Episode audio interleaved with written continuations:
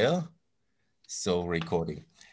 Welcome to Pax Europiana. This morning we have a very special guest from the Czech Republic, uh, David Stulik, who is from the European Values uh, think tank. And now, of course, it's very important time to express solidarity with the Czech Republic because of this crisis uh, with the Russian Federation. And I'm very happy that you took time this morning to talk to Pax Europiana. Please, David, can you um, introduce yourself and also present the think tank you are working for? Right. So uh, I'm uh, David Stulik, presently working as the senior analyst and the head of Eastern European program at the Prague-based think tank European Values Center for Security Policy. It's a non-governmental institution that uh, exists for 15 years. And I, I, would say our major focus uh, nowadays is on analyzing and monitoring foreign malign influence of mainly such countries like Russia and China. Uh, we are trying to cover all their, let's say, hybrid operations activities that they are conducting in uh, third countries, including Central Europe, including Eastern Europe. Uh, we have a lot of uh, similar, let's say, contacts all across the world. So we are also working at the global level. Uh, we are now, for example, developing a new China project program that is going to be indeed a kind of a global affair. And uh, what might still be interesting uh, for your listeners and viewers is the fact that I've been working for 12 years uh, in Ukraine as the EU diplomat, as a press officer at the EU delegation there. So this is briefly about me. Perfect, perfect. Thanks a lot.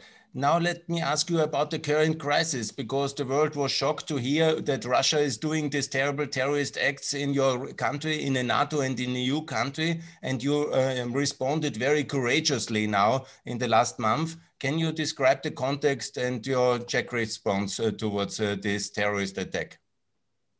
I mean, we we all here were completely shocked, and I personally myself could not believe uh, when I was listening to that uh, extraordinary press conference of Prime Minister and Deputy Prime Minister, who is also a Minister of Interior. So, what uh, has happened? Uh, we have to go back to 2014 when there were two huge explosions at the ammunition depots uh, in Moravia uh, that completely destroyed that site, and unfortunately, two people uh, died because of these explosions. And uh, there was an investigation uh, going on uh, only until 2015 uh, because the police and investigators couldn't find any evidence of any, let's say, external action, right? So the investigation was closed. It only was again renewed back in 2018 because uh, then it was the year when the Skripal's family uh, was poisoned in the UK, and the identity of several uh, GRU, which is the uh, Russian military intelligence service, uh, was disclosed. And in that moment, the Czech investigators reopened the files because the same people were in the Czech Republic back in 2014 and they visited the site uh, of these explosions. So there was an immediate, uh, let's say, suspicion that these people, this military unit of uh, the Russian Federation, might have been also involved in, in these explosions. So since 2018 till October 2020, investigators again were working on the site, collecting more evidence, and uh, they got the confirmation that indeed these uh, two concrete people were at the site uh, they most probably planted uh, kind of uh, explosive devices devices uh, in these uh, ammunition depots. But of course, there were more people working with them. Also, their identity was recently disclosed by, for example, Bellingcat. So the Czech authorities got the final confirmation that uh, Russian military service, military unit GRU, is in charge of these explosions. And on 20th of April, this information was then released, as I said, by Prime Minister and Deputy Prime Minister. So there is only one version of uh, what police is investigating, and this is the version that uh, these explosions were caused by official Russian military unit. And that's why the Czech reaction was so, I would say, unprecedented. We have never ever expelled such a large number of diplomats from one single country uh, because that was perceived as a major sign to Russians that uh, the importance and significance of this act, in which two people were killed, is so huge that we can't simply, you know, turn over the page, expel one, two, three diplomats, and that will be everything. No. So the government then decided to take this, I would say, rather principled, resolute uh, steps in order to send the right signal to, to Moscow. David, the world was also shocked to learn that the Prague embassy of the Russian Federation is a kind of forward operation base into NATO uh, for the Russian state secret service, for the military state secret service. The same people who were doing the Skripal still around. And what is the nature of the Russian embassy in Prague? I mean, they had more than 135 diplomats. Plus, of course, they had, 135. Germany has 25 uh, uh, diplomats here in Prague, uh, while 46% uh, of our trade is with Germany and less than 2% of trade is with Russia. So you can see this disproportionate uh, relations and uh, of the size of this embassy here. Actually, it was the largest Russian embassy in Central Europe. It, was, it, it, it couldn't be even compared with Berlin or with Vienna. And you sent now and, how many? Of course, uh, check. Uh, uh now uh, we kind of uh, issued a ceiling for the size of Russian embassy. So it's based on Vienna Convention of Diplomatic Communities and Rights. It's Article 11, which allows the host country to, to introduce this cap for the size of the embassy to the same level as we have in Moscow. So right now it would mean that there will be something like uh, seven diplomats plus some technical staff. So altogether there might be like 23, 24, 29, maybe a little bit more uh, people with diplomatic community working here. So that means that more than 80, per, 80 diplomats of the Russian Federation will have to uh, be sent back home. But uh, with this kind of a deadline that we issued uh, for this cap, uh, it is the end of May and and we do not let's say expel concrete people. We leave it up on the russian ministry of foreign affairs to decide who will stay and who will be gone. So this is also to the discretion of the russian authorities to to to kind of determine who is important who is not. But indeed that was a problem in the past and the czech counterintelligence counterintelligence service as well as the military intelligence services were pointing every year in their annual reports to this problem that uh, the embassy is oversized, that one third of these people are, uh, let's say, professional officers of three, three Russian services. Uh, they mentioned GRU, then uh, External Intelligence Service SVR, as well as the Counterintelligence uh, FSB. So uh, these people were operating from the Czech Republic, not only on the territory of the Czech Republic. Uh, they were there were facts documented that they traveled also to Austria, to Germany, Poland, Slovakia, and maybe even further because we have the Schengen uh, uh, space as Schengen zone, so they could uh, have traveled freely to also other countries. And why they kind of uh, settled down in Prague, uh, in, in the Czech Republic, because they also have consulates in Brno and in, in Karlovy Vary. So basically, the conditions here are very, I would say, favorable for them. Uh, there is also a large Russian minority uh, diaspora living here, more than 44,000 people. Uh, not all of them are these, let's say, supporters of uh, Putin's regime. I would say even contrary, many of them are the opponents who found the refuge here. So still, it's a kind of a good uh, kind of environment to work with many compatriots, to have a networks of, for example, uh, Russian IT companies here or Russian legal companies, uh, so that it's quite useful for the infrastructure that you need for the operation of uh, these services, plus language, plus the culture, plus also some historical affinities, as well as the, I would say, until recently, a low level of uh, uh, monitoring and screening of uh, foreign investments.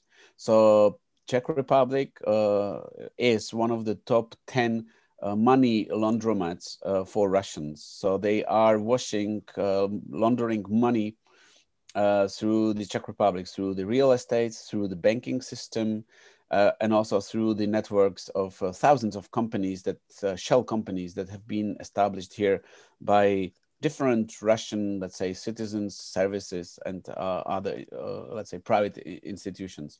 So they had here kind of, I would say, a very uh, favorable uh, environment to work in, as well. But the main main asset was the president. The Czech president is still the asset because he was uh, significantly hindering the work of law enforcement agencies of our secret services that were pointing to the to this fact of the oversight of the Russian embassy. So they had a kind of a protector. I mean, Russians had the kind of a protector on the side of President Zeman.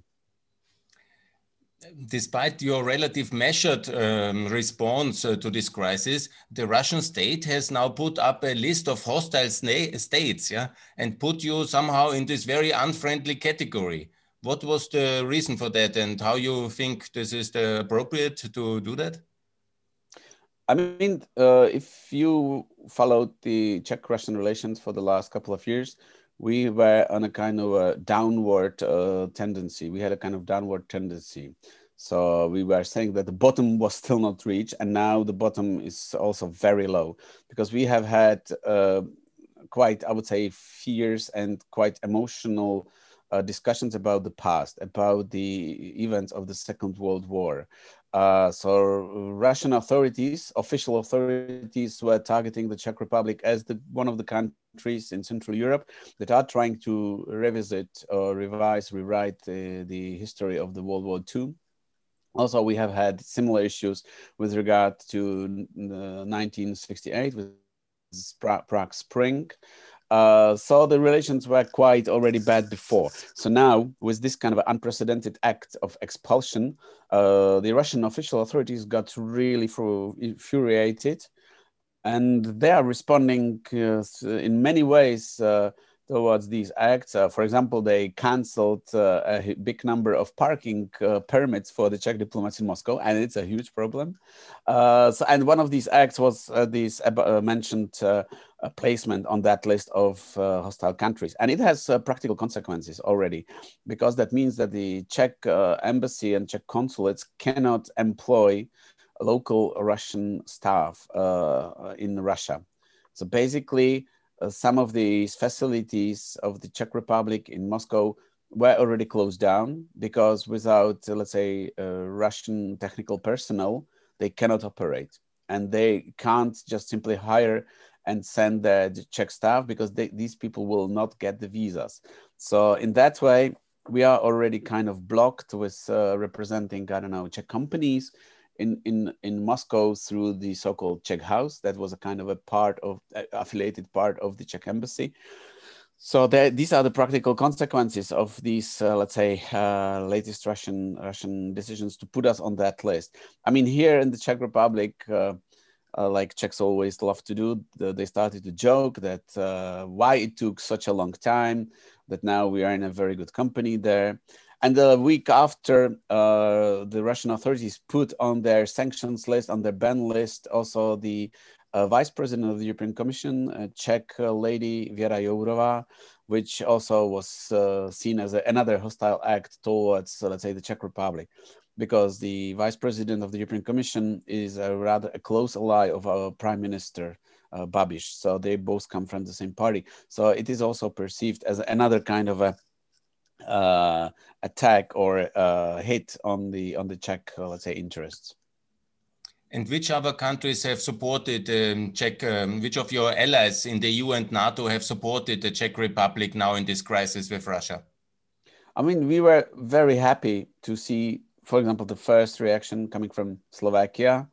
It was again perceived uh, very warmly and as, and as, a kind of a confirmation of uh, very close relations with uh, our former federal uh, partner.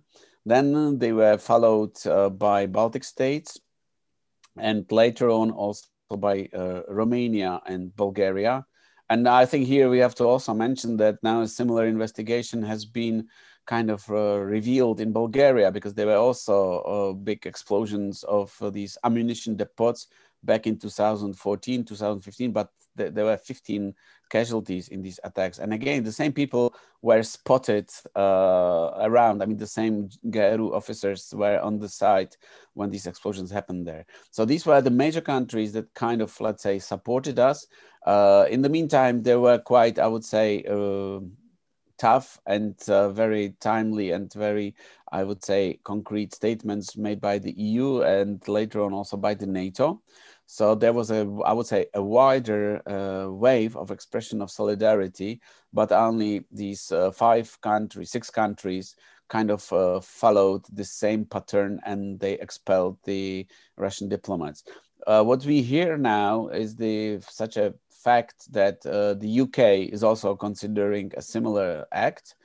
Uh, but I think that would be everything. At the multi, multi, the multi not the bilateral, multilateral level uh, uh, at the NATO or at the EU level levels, uh, I think we shouldn't expect kind of an orchestrated and coordinated approach like it was back in 2018 with the Skripal's case. But again, this is up to the Czech diplomacy, up to the Czech government to, for example, clearly ask for such an assistance. And uh, so far, this hasn't happened to such a, let's say, degree like it was the case uh, with the UK, when by then Theresa May personally called uh, all the EU leaders and NATO leaders and she asked for such a uh, expression of solidarity. In our case, uh, there is a possibility that the Czech Prime Minister Babiš might ask for similar assistance at the forthcoming European Council, but we'll see. David, let me ask you about the other courageous step you took you excluded Rosatom, the Russian state energy company, from the Dukovany power plant project. That was certainly hurting Russian interest in the Czech Republic a lot. So, how came that decision, and do you think that was the right decision? Actually, I, I need to correct you because that was a trick that was played with all of us. Uh, Rosatom was only excluded from the security screening that it, which is a pre-stage for the real uh, tender for the real procurement. Of course, the government presented it as Rosatom is completely excluded, um, but this pre-stage step uh, is being taken right now, and indeed, Rosatom would not receive the questionnaire for for this uh, stage, but the decision on the real, genuine tender public procurement will be taken only by the next government. And they will not be bound by this current decision that Rosatom is out of the game for the nuclear for this nuclear tender. But uh, let me also say that um, this is not only about Rosatom, but of course, if they are excluded, it would definitely harm their interests. And uh, but only in the case that uh, indeed the Czech Republic constructs and, and expands this nuclear power station. There are different voices uh, whether we do need that uh, nuclear power station. So similar tender was already cancelled in the past. So we'll see how all this uh, issue is going to develop. So nothing is, I would say, uh, already uh, nothing is decided. And um, as this government is saying, the, the proper decision how to go on in the future with the energy security uh, will need to be taken by the new government that we will have after the this year's uh, October uh, parliamentary elections. Thanks. Uh, also, um, let me understand the situation with the mm-hmm. general supply of nuclear fuel uh, towards Temelin and uh, towards the other power plant. It's also from Rosat Rosatom, yes. I understand. And I thought that this could be an important leverage uh, to really hurt uh, Russian interest to buy in the future from your NATO allies, from your European allies, or from Canada, obviously Canada, Australia, other countries could also supply you with nuclear fuel. And wouldn't that be an appropriate response in the future? Well, actually, this is a very practical pro problem or issue because we are indeed buying nuclear fuel from Tvel. Uh, it's a kind of a, a, daughter company of Rosatom, and we will continue to buy it from them. Also, we have stocks of that fuel because that fuel is uh, suited for the technological use with Russian technologies that we are using. So there were attempts to switch to other, let's say, producers of this nuclear fuel, but it was extremely technically demanding and also extremely comparatively uh, more expensive than buying it from uh, Russians. And I think that Russians are also interested in selling it because it's another kind of an income of the hard currency for them, and th th then they can't simply stop these uh, production uh, lines. So here it's like with the gas uh, that Soviet Union was selling to Western Bloc during the Cold War, even in the let's say the most uh, tense moments, uh, the Soviet or Russian gas was flow, flow, floating to, to the to the uh, European communities. So because here both the buyer and the seller are interested in this kind of a, a deal. So this is def this is rather excluded as a tool of be that could be used as a leverage towards the Russian Federation. Let me ask you about uh, the role of the Czech president. You mentioned him already, but recently there were also big protests against uh, President Zeman. And could you under, explain a bit what exactly his position is and why he is acting so against European solidarity in many ways? Uh, I mean, here, President Zeman kind of finally turned down his mask because there were suspicious among media, journalists, experts, other politicians that he is indeed defending the interests of the authoritarian regimes, again, mainly the Russian Federation and China. But for the uh, society, for the population, this was not so important. Uh, he has been elected on the basis of his domestic uh, program, not uh, because of his foreign, let's say, foreign policy views. Uh, but now when this uh, these explosions uh, became a part of a domestic policy or domestic development, when it indeed touched uh, the people emotionally, uh, and as I said, the fact that two people died, were killed, right? So this is something that uh, makes the society extremely sensitive towards these issues. So now uh, a majority, for the very first time of Zeman's term in the in the office, for the very first time, the majority of uh, the public opinion does not agree with him. This is also a unique moment because until now he was enjoying quite a, I would say, high degree of support and trust.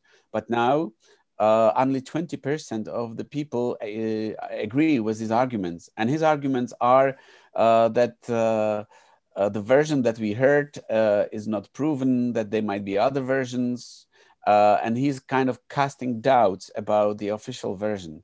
So, and he is exactly playing in the hands of the Russian propaganda because his uh, statements that uh, no evidence was presented about the role of Russian officers, that was immediately picked up by Russian media. Mm-hmm. And we see again parallel uh, media realities. Uh, back in Russia, uh, the, the, the narratives are that it was probably done by the American Secret Services, that the Czech Republic is a kind of a puppet in the hands of uh, Americans, and that only brave Czech president is uh, able and willing to say the truth. Here in the Czech Republic, I think that uh, almost everybody now has a kind of a, a, clear opinion about Zeman, and that's why we had these protests all over the country against him. And but you know, Zeman doesn't mind uh, he has still only two years in the office. He can't be re-elected, and we know that the people in his, uh, let's say, closest circles, uh, people who don't have security clearance, who uh, have been working in Russia and Soviet Union in the past, people who have close links with uh, Russian state companies, uh, they are now exploiting the fact that he's a president to the maximum. So that's why they will be using these two last years of his president's office for pushing through the Russian interest as much as possible. I mean, uh, now with the public opinion that is rather hostile, it will be extremely difficult for them, for him, for Zeman. But again, he, as a president, will have a, I would say, a big say after these October elections because it is the president who appoints the who, de, who appoints the designated prime minister. And again, uh, we saw it in the past that he is able to play with the constitution's uh, uh, stipulations in different way. He was not respecting deadlines. He used uh, his own uh, interpretation of certain articles of the constitution. So here we'll definitely uh, see him in a game again after the parliamentary elections this October. So exciting times coming up this October. What's your prediction for October? Will there be clear majorities or it will be complicated coalition management again? I mean, we have a very dynamic situation here. Uh, extremely dynamic year, half a year is ahead of us, because according to the latest public opinion polls, uh, the social democrats that are in the government now, uh, they will not make it to the parliament uh, Babiš's party, which is uh, uh, which used to be the largest, let's say, party for the last seven years, is now losing in the polls, and they are coming second. And in the meantime, there were two democratic opposition blocks formed, uh, consisting of five uh, parliamentary parties. There is a liberal centrist bloc, and there is also a conservative bloc. Uh, and these two blocks have a now high chance of kind of winning uh, the elections and forming a, a, majority government. But situation is dynamic. And why? Because of pandemic. Uh, the government support went down because of the toughest measures that we saw in uh, February, March. But these measures are now, let's say, bringing the dividends. And the prime minister uh, Babiš is going to definitely use this fact that the situation has indeed improved so dramatically. The vaccination is now reaching uh, unprecedented levels. So I think this will again help him to regain some support. But the situation is dynamic. A week ago, we saw uh, the European Commission's audit that says that Prime Minister Babiš is in the conflict of interest, that his companies were receiving EU subsidies and EU supports rather, let's say, illegally. So that again is hitting his reputation significantly. And here, these two opposition blocks are now kind of also, uh, they, they do disagree with each other how to handle the situation. And uh, which is very unfortunate uh, because one bloc, the conservatives, are saying that we that they should uh, cast a vote of uh, non-confidence for Babiš. And if this happens, then uh, let's say five months before the elections, we will be without a government. And then again, it is the president who will form his technocratic government. And you can imagine that these people in his uh, circles and he himself will use these five months or maybe more time before the new government is formed for pushing these things like the uh, nuclear power tender maybe still Sputnik 5. And these might be the steps that would be very difficult to kind of reverse. So the situation here will remain very dynamic, I would say, till the end of the year. Let me ask you about your expectations of the new government on behalf of foreign policy, especially Ukraine, because since 2014, the Czech Republic was one of the um, most important supporters of uh, Ukrainian uh, freedom, of European Ukraine. And can you say what you expect, what will change, or will you continue to be a strong supporter of Ukraine also in the 2020s? Mm -hmm. First of all, let me thank you for this statement because, for example, in Ukraine, the Czech Republic is perceived through the statements of President Zeman, who doesn't have any constitutional competencies in the foreign policy. It is indeed the government that has these competencies, and the Czech governments have been very, I would say, consistent in this policy of supporting Ukraine.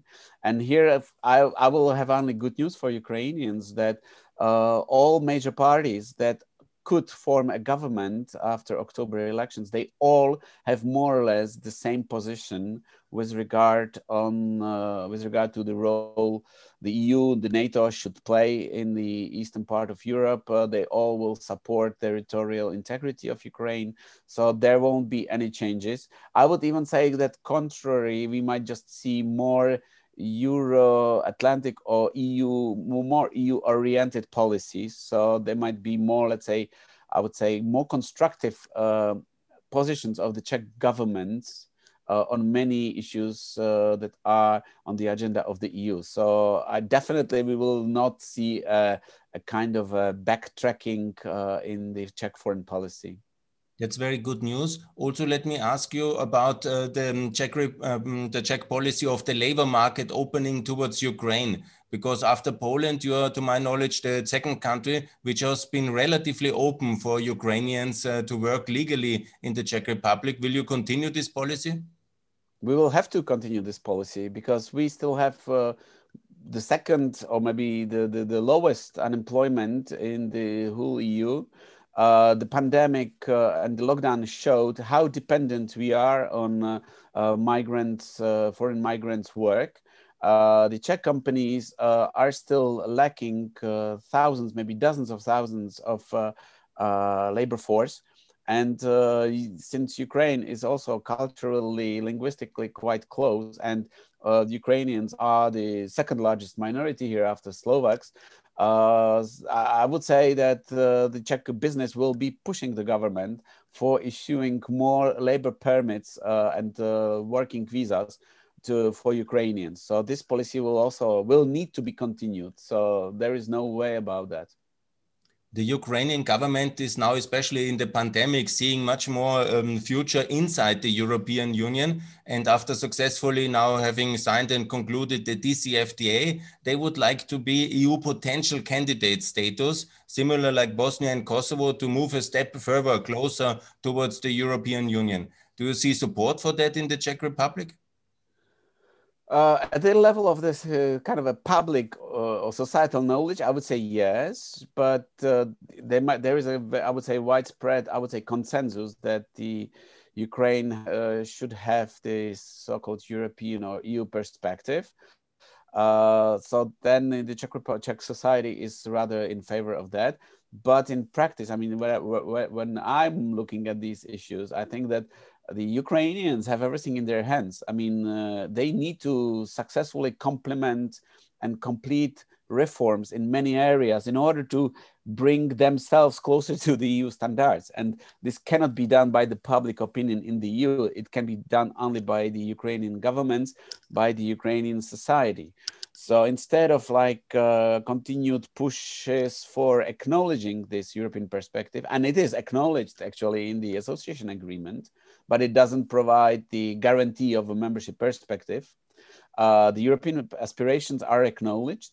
So then uh, the Ukrainians have it in their hands. If they are fast and efficient in the implementing these reforms, the faster they will uh, resemble the EU countries or the countries that are part of the European economic area, like Norway, Switzerland, Iceland. So here I would say that uh, it is mainly in the hands of Ukrainians to deliver not words, but concrete deeds and concrete steps, especially in that reforms agenda. Ukraine under President Poroshenko has put in the constitution it wants to be a NATO member. And now in the current crisis, when Russia built up so 100,000 troops at the Russian-Ukrainian border, there was emergency calls uh, to join NATO from the Ukrainian new President Zelensky. Do you see the opportunity for getting a NATO map for Ukraine in the close future? Unfortunately, I don't. There will be the summit in the mid June in Brussels, and uh, the decision to give this kind of a pre accession uh, step or guarantee to Ukraine and Georgia, the so called membership action plan, uh, needs to be approved by uh, consensus. So all uh, NATO member states uh, must be in favor. And I don't see here, unfortunately for Ukraine, uh, this sort of a consensus. But also we have to realize that the NATO is something different than the EU because NATO is indeed about a collective defense. And if Ukraine is out of any system of collective defense, there is a vacuum and the physics, uh, uh, physical science proves that every vacuum is sooner or later being filled in with something else. And this is a kind of a very important moment uh, for bringing Ukraine closer to the NATO, because otherwise it would send a very wrong signal towards Russia, like it happened in 2008, that after Bucharest summit, uh, Russia uh, uh, entered the territory of Georgia and uh, occupies until now uh, 10% and maybe more 10% i think of the georgian territory. So ukraine in terms of let's say collective defense uh, indeed uh, should be incorporated uh, in my view into the this uh, nato kind of a collective defense. Because then uh, we would see actually contrary thing than Russian Russian propaganda says. It will not lead to the escalation of the conflict contrary, it will be a part of the, let's say, uh, decrease of hostilities and uh, fighting in eastern Ukraine. Like it happened with the delivery of uh, the first, let's say, lethal weapons. When these weapons were provided to Ukraine army, the uh, size and the uh, intensity of fighting decreased because the Russian separatist troops were not risking uh, their people, their equipment being hit by these, let's say, high-tech weapons that were delivered to Ukrainian army. So it would actually lead to de-escalation if Ukraine is a part of the NATO, because then Russia will think twice whether to kind of attack or provoke Ukraine for any, let's say, escalation of the of the conflict. David, um, the Czech Republic, Poland, and um, the Slovak Republic, Hungary, in 1992, after your uh, transformation started, you were invited or you formed the so called Central European Free Trade Agreement. And it still exists, and it's now comprising the Balkan accession countries and Moldova. And there's a debate about Ukraine possible joining that and moving closer with the um, allies from Southeastern Europe in a kind of uh, Balkan backdoor uh, to join uh, the NATO and EU in various associations which already exist in Southeastern Europe. But it was never done, unfortunately. Do you think there is a um, possibility to get uh, Ukraine into the Central European Free Trade Agreement? I would say that it would be uh, also beneficial for Ukrainians because uh, CEFTA was a kind of a waiting room uh, where these four countries were able to practice the EU like uh, mechanisms and standards with regard to trade. And it is always easier to integrate different, uh, let's say, uh, free trade zones together than each country separately. So for Ukraine, this would also give another boost for its trade, especially with the uh, uh, Southern Balkan countries. Plus, as well, it would give Ukraine some more, let's say, experience uh, with the EU-like standards, norms, and procedures. Ukraine already has a free trade zone with the EU, but uh, the more Ukraine is uh, participating in different free zones at a multi multi level bilateral, multilateral level, multilateral level, the better for the country. It means both experience as well as the practical trade economic uh, benefits. David, your country, Czech Republic, was the pioneer to join NATO already in 1999, and it was a big success story. And then it was the created the Vilnius Group to bring other, other seven countries towards NATO in 2004. And then uh, there was the Adriatic Charter created to bring the Balkan countries into NATO. And one of the ideas to integrate Ukraine into the Adriatic Charter of NATO pre-accession in order to connect it more with Croatia, Macedonia, Albania, and these countries in order to build an alliance with Southeastern European pro-NATO countries. Do you think that would be a good intermediate step uh, for Ukraine's NATO accession? Definitely. I think the more similar initiatives they are, the better for Ukraine. It will be more, let's say, organically linked and integrated in various of these, uh, let's say, regional groups. Uh, Ukraine is also uh, expanding and developing its cooperation with other, for example, Black Sea countries like uh, Romania and Bulgaria that are also members of the EU and of the NATO. And in that way, uh, the different regions, especially there in southeastern Europe, are being put together. So uh, that's quite important, I would say, uh, step uh, for for Ukraine to be part of these, uh, let's say, communities. Also, Ukraine joined, uh, as another example, European Energy Community. That was first of all meant for uh, Balkan countries and now Ukraine, together with Moldova, they are also members of this energy community, meaning that now they apply uh, the EU acquis communautaire, EU energy legislation, also on the territory of Ukraine. And it also has a practical, let's say, security consequences, because then Ukraine uh, is a part of the European energy market. That means that, for example, gas companies that are buying uh, Russian gas, they are now buying it at the Ukrainian Russian borders. Before they were buying it at the border of Slovakia with Ukraine or Hungary with, Slova- uh, Hungary with Ukraine or Romania with Ukraine. So all these kind of steps are uh, kind of organically integrating Ukraine into these European uh, structures and mechanisms, which is quite important also from the, let's say, people's uh, officials' point of view. The, the Ukrainian officials are more and more exposed to contacts with their European counterparts. This is also very helpful for them to kind of get this European experience, this European exposure. David, let me ask you about Austria and the Czech Austrian relations. And uh, are you satisfied with the response Austria has shown to you, to the Czech Republic during this crisis now, uh, during the expulsion of the Russian diplomats? What do you think about the Austrian um, security policy, the Austrian uh, solidarity with the Czech Republic, and our response towards Russian aggression in Ukraine? I mean, here we have to be realistic that your country is a neutral country that is trying to keep uh, good uh, working relations uh, with uh, third countries, including the Russian Federation. Uh, so here we didn't expect too much from the Austrian uh, foreign ministry or from the government. I think that also Austria didn't expel any single diplomat back in 2018. I mean, any Russian diplomat as a response to Skripal's poisoning. So here we don't have uh, too many illusions that Austria would be acting like the Baltic states, for example. Uh, so I wouldn't say that uh, there was some sort of disillusion or disappointment with the Austrian position on the latest, let's say, case with these explosions.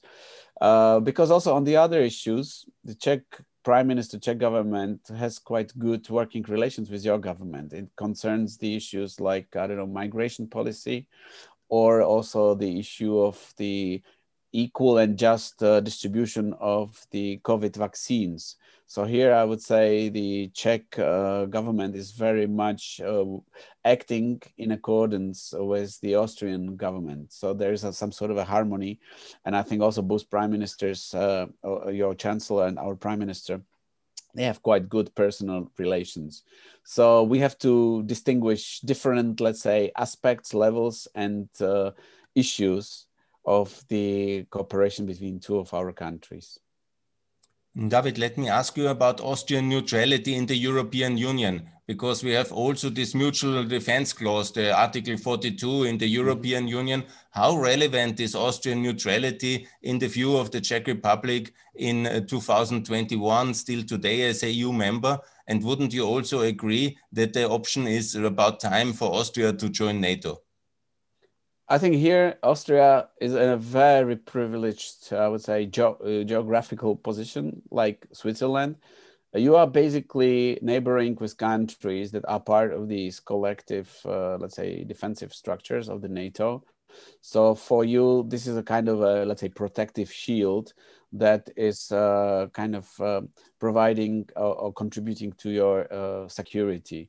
Uh, so I here perfectly understand the Austrian, let's say, hesitance to kind of think about joining the NATO, because indeed it wouldn't uh, kind of change too significantly your ability to increase your resilience or uh, security in the future. So I think uh, this is also take. I mean, this is also understood here as a granted fact that we have to take it into account. And uh, I don't think that uh, somebody here would be in the Czech Republic would be uh, sincerely wishing uh, Austria to join the NATO. I think that uh, we are quite realistic on that. And uh, this kind of a status quo will probably be kept for, for forthcoming years as well. While there's another issue, and this is the development of European defensive, let's say, capabilities. the Czech Republic is participating in these, uh, let's say, projects or initiatives like PESCO projects.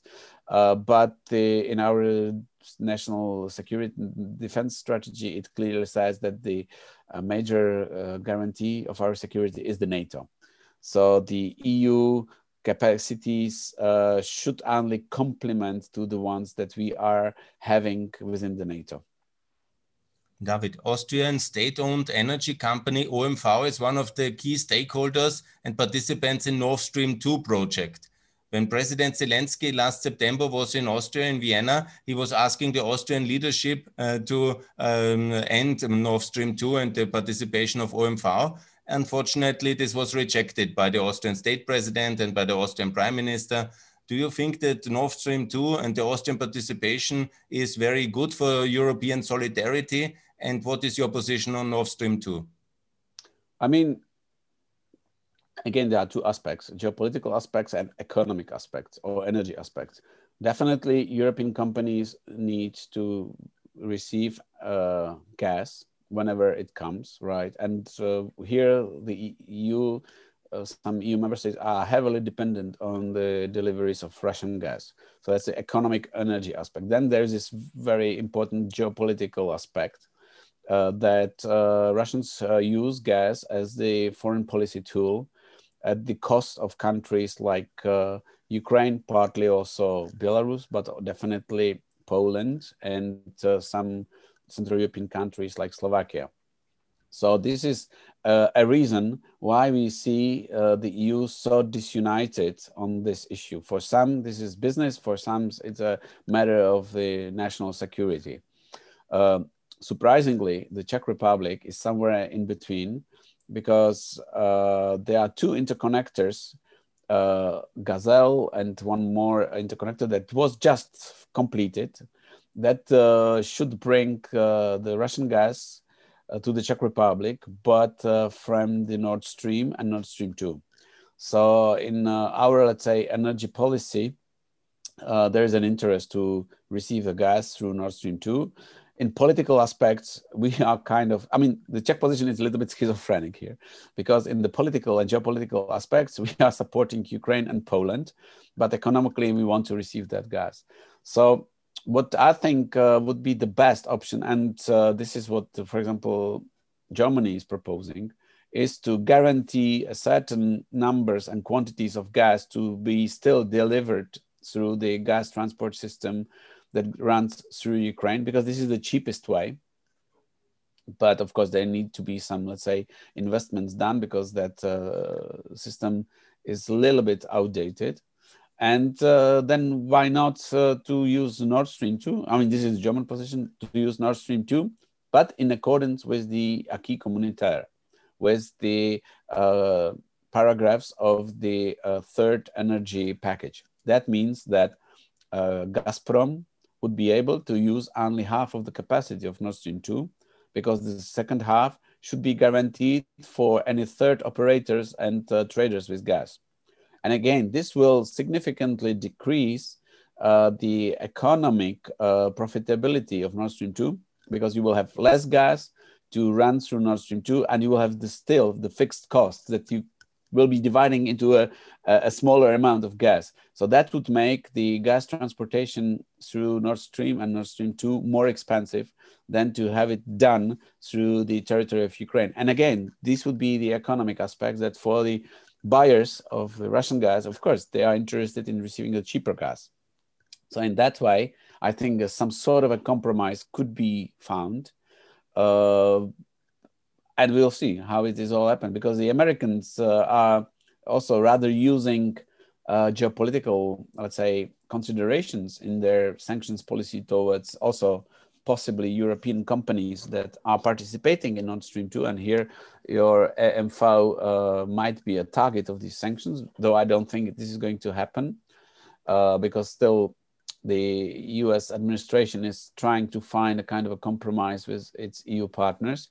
Uh, but also the Americans are interested in bringing their liquefied gas to, to Europe. So for them, it's also a part of it uh, is a little bit economic. So we'll see how this all uh, is going to happen. Um, yeah, so we I'll have stop here. We have a new president in America. He was now very busy to reform America and with the pandemic and with the rescue package but now is entering the phase where he will also make decisive moves on the international scene. In six weeks, he will come to Europe to visit the G7 and the EU summit and the NATO summit in the mm-hmm. mid of June. I think it will be on the 14th, 16th, mm-hmm. this way. And what is your expectations? What will be the demands and requests from the American president for European solidarity with the Czech Republic, for European unity in NATO and all these important uh, issues coming up now in the six weeks ahead of the NATO summit? I think that after the after those years of Trump's administration, uh, we'll see a kind of a return to normality in these transatlantic uh, links. Uh, but anyway, I think that Americans would, for example, be expecting their European partners to be more, uh, let's say, principled on China, for example, on the trade with China. Uh, they will definitely still be continuing their demands that uh, within the NATO, the NATO member stand, st states would be spending those 2% of the GDP, which most of the European members of the NATO don't do. So I think here the Americans will be kind of continuing their demands that all partners share more or less equally the cost of these collective defense systems. Uh, definitely, uh, the new administration uh, will be more, I would say, principle uh, towards Russia. And uh, here I think uh, that we'll see more coordinated steps and decisions between the EU and the Americans, like it was before the Trump's administration. So for Russians, this is definitely not a good news that they would face this kind of a uh, strengthened transatlantic uh, links between the US and the EU. Uh, and I would even say that we might see some sort of efforts to reopen the talks on that transatlantic trade and investment package, which failed so I think uh, again, this kind of a prospect prospect of creating the largest global trade zone between the U.S. and then maybe partly NAFTA countries and the EU, it's a very, I would say, uh, tempting uh, idea. So we'll see whether this issue will be reopened again with with of course taking all the mistakes uh, into account that were made in the past so I would say that the relations will be definitely more efficient, more frequent, uh, more pragmatic, which I think also is the only positive development that we could think of. On the principal conclusion uh, out of this uh, whole crisis now from 2014 with Ukraine and uh, with Russia and now with the Czech Republic as well, do you think that we, because we start now the conference on the future of Europe on the 9th of May, do you think it's necessary to have a more united European Union in terms of foreign policy? Uh, I think it's impossible. Practically, it's not possible because we are so many, we are so different. We, we are not homogeneous. Uh, take, uh, for example, the southern European countries, their interests are in the Mediterranean or in Latin America uh, and that's something that uh, the eastern members of the EU are absolutely kind of not thinking uh, about, right? So in that regard, this kind of a wishful shared feeling of solidarity is still far from i mean the reality is far from the ideal state. And uh, as long as we have the uh, unanimity principle in the decision making on the foreign policy issues I think uh, we would we are not going to see more effective EU foreign policy because simply the interests are really really so divergent. Let's take for example the case with the introduction of uh, sanctions against the Belarusian regime after these brutal, violent. Uh, uh scenes in uh, Minsk and other Belarusian cities, and it took such a long time because Cyprus wanted the other member states to introduce the sanctions on Turkey for possible exploration of uh, gas uh, stocks in the Mediterranean Sea. So as long as uh, we kind of don't have a shared uh, feeling of uh, identity or solidarity, that what is important for the Cypriots is equally or similarly important for Poles, Czechs, Estonians, and then as long as Cypriots, uh, Maltese, or Spain, Spaniards don't think that uh, Russia is a threat to the Eastern members like Baltic states, then uh, we can't think about a more effective uh, practical for EU foreign policy. It will be a sort of a lowest common denominator of uh, particular interests of individual countries. David, one last question. Austria is a bit alone in some of its position. Do you see a chance that Austria can join the Visegrad countries and learn a bit from foreign policy of um, your courageous position and adopt a more um, reasonable foreign policy in the coming years by being a member of the Visegrad 4 and then 5? I think uh, this is a very uh, tempting idea because Austria historically, uh, culturally, I, I, would say even politically, perfectly fits into this group. Uh, the question is uh, whether the Austrian uh, government and the Austrian public is willing to, to, to do that. Uh, as well as whether these four countries are kind of willing to extend uh, their ranks. And I don't see here too many, let's say, incentives or promising uh, moves in that direction. I think uh, what we might see uh, would be, for example, the V4 uh, different official meetings, summits, to which uh, Austrian representatives would be invited as guests. But I don't think at the level of institutionalization of these relations, we would see the enlargement of V4 to V5. I think uh, uh, the, the practical benefits of that uh, probably are lower than let's say the symbolic or let's say a value-based uh, benefits right? I would wish uh, that we have also austria on board but from the practical point of view i think is still kind of a uh, maybe an issue for the future decisions Thanks a lot. I would like now to close the interview and express also thanks a lot for your time to talk to Pax Europiana. Also, I would like to say solidarity. There's many people in Austria who are in full solidarity with the Czech Republic, with the Czech people now in this crisis. And I hope that this courageous position will continue.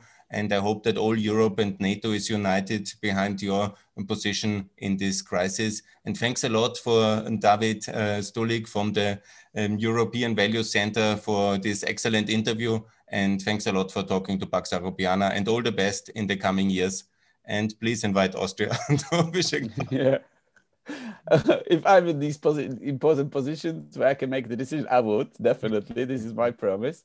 And also, thank you for your time and for your interest, and and, and especially for these expressions of solidarity.